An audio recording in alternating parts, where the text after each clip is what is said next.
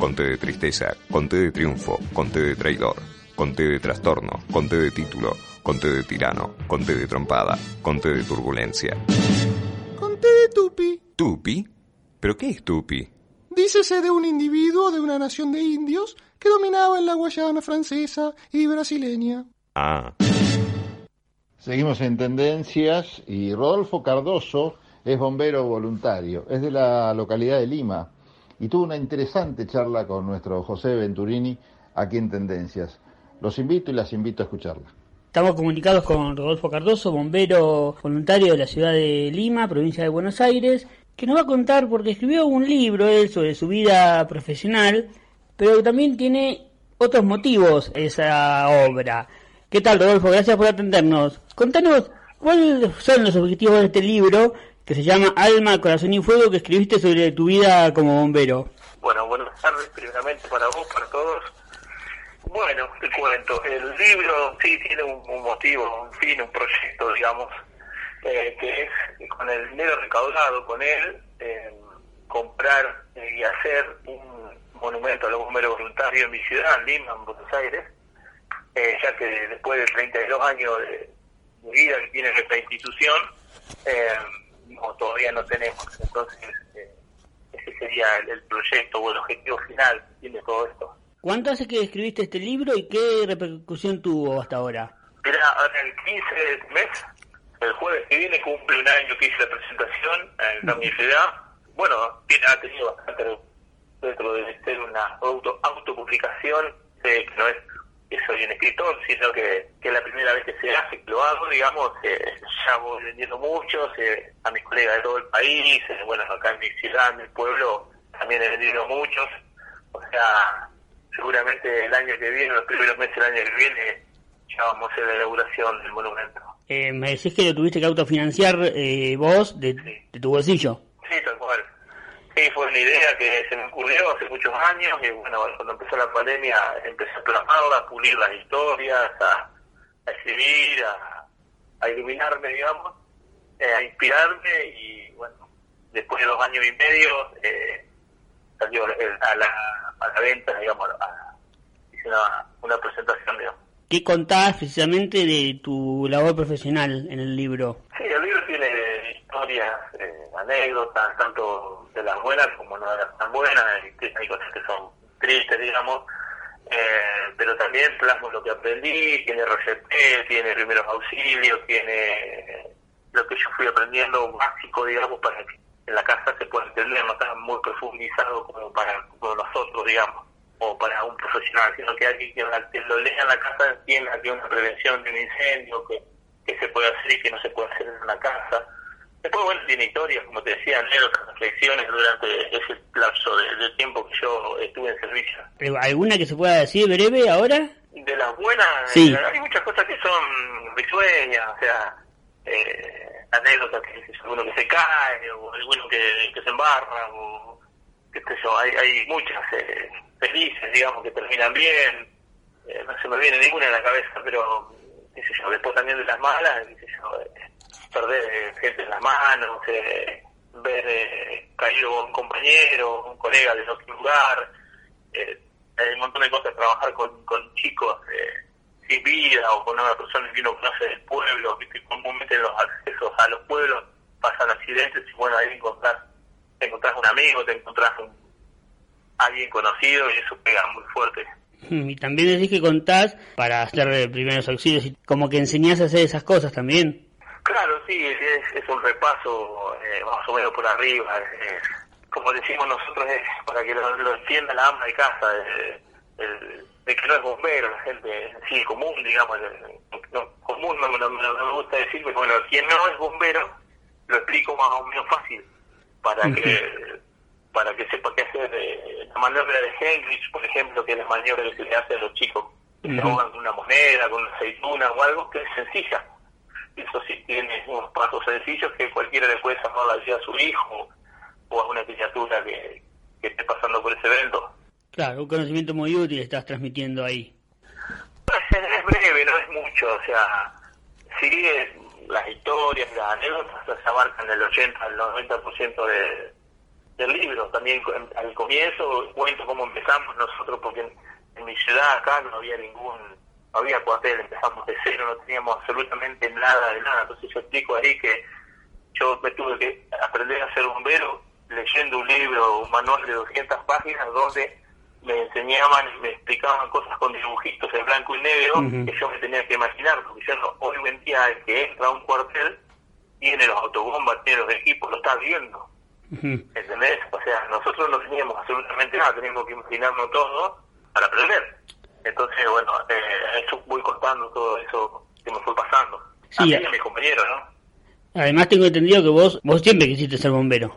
Sí, en, en cierta forma, uno a veces cuando es chico, en algún momento seguramente lo habré dicho, no lo recuerdo, pero yo siempre digo que mi vocación la descubrí a los 18, 19 años, antes por ahí no tenía mucha idea de lo que quería hacer, pero bueno, dicen que bombero se nace y que eso viene con uno desde siempre, y bueno, está en cada uno encontrarlo, ¿no? Yo creo que lo encontré a los 18, 19 años más o menos.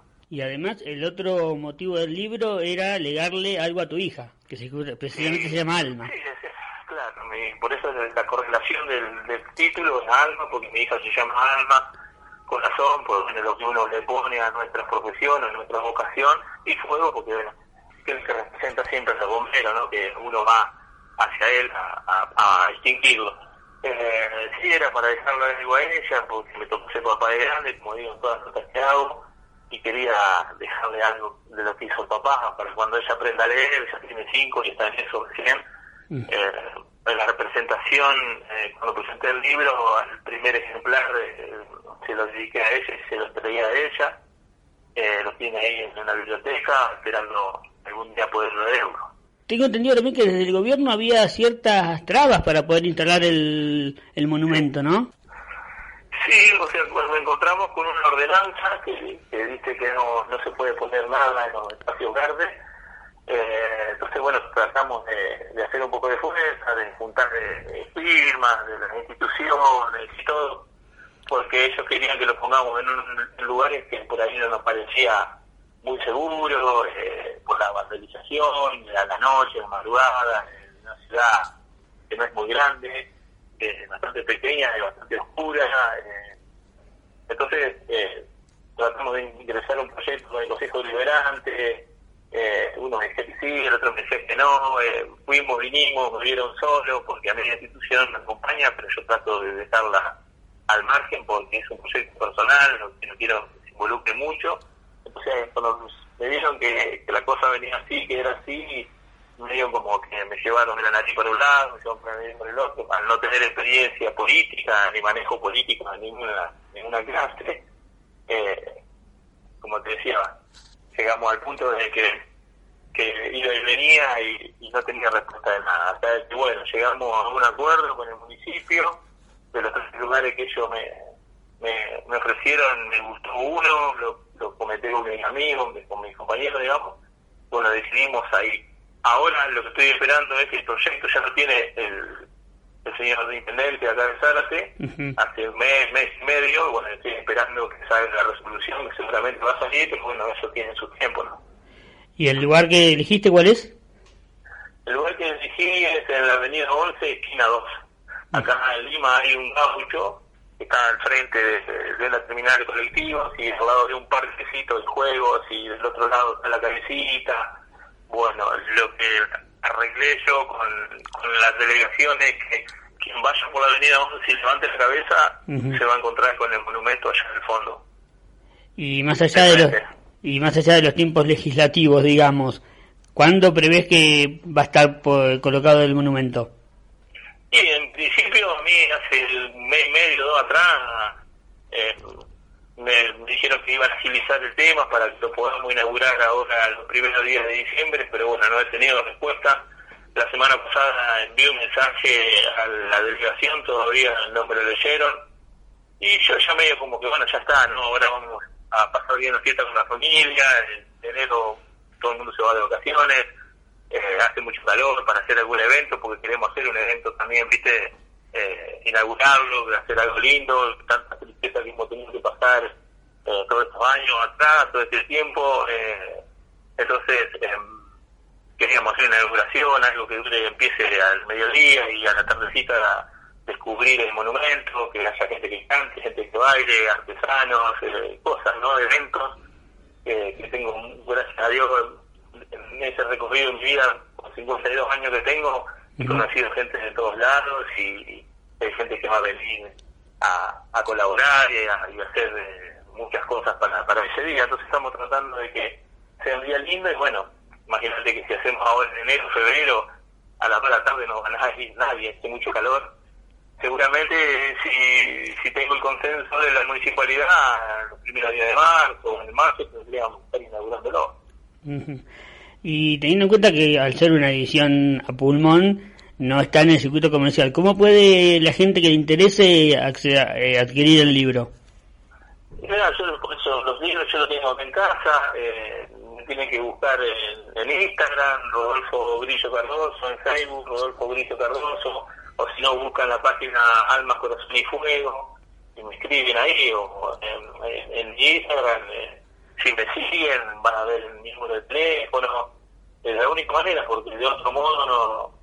Hasta el año que viene, que si todo me está como algo pensando, porque también esto es de que una vez que esté terminado el, monumento, y eso que este libro llegue a la mayor cantidad de gente posible.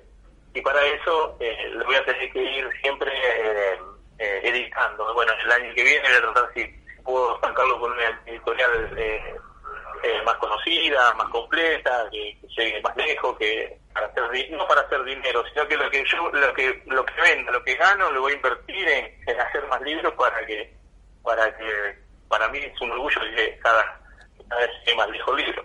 con esta empresa, por ejemplo, con esta empresa que tengo la edición ahora, el año que viene me lleva a la feria del libro. Bueno, ahí, ahí va a ser un buen momento, un buen lugar para poder difundirlo. Sí, seguramente sí, aparte como experiencia, eh, la, la, empresa anterior, bueno, eh, yo busqué una empresa que no me lleve la feria del libro por la pandemia y todo eso. Cuando se terminaban los ejemplares, esa, fueron 200 y ahora son 200. O sea, no es que son miles y miles de libros. O sea, vos imaginate que es re costoso. Eh, bueno, pero esta edición es mucho mejor en calidad que la anterior. Ves el libro de la edición anterior y ves este y este es mucho más lindo, tiene otra calidad, tiene otro color, tiene, tiene la está, está maqueteado de otra manera. O sea, y, trato de que siempre sea mejor y para que el que lo compre tenga un producto eh, bello, digamos, en tu mano que, que, le guste. Bueno, muchísimas gracias por este contacto con Tendencia, Rodolfo, y ojalá que para el 2023 podamos hablar ya con el monumento ahí en, el, en pleno centro de Lima. Muchas gracias. Seguro. Muchas gracias. Felices fiestas para vos, para tu equipo, para tu audiencia estamos a disposición. Que tengan buena vida. Muchas gracias. Hasta luego.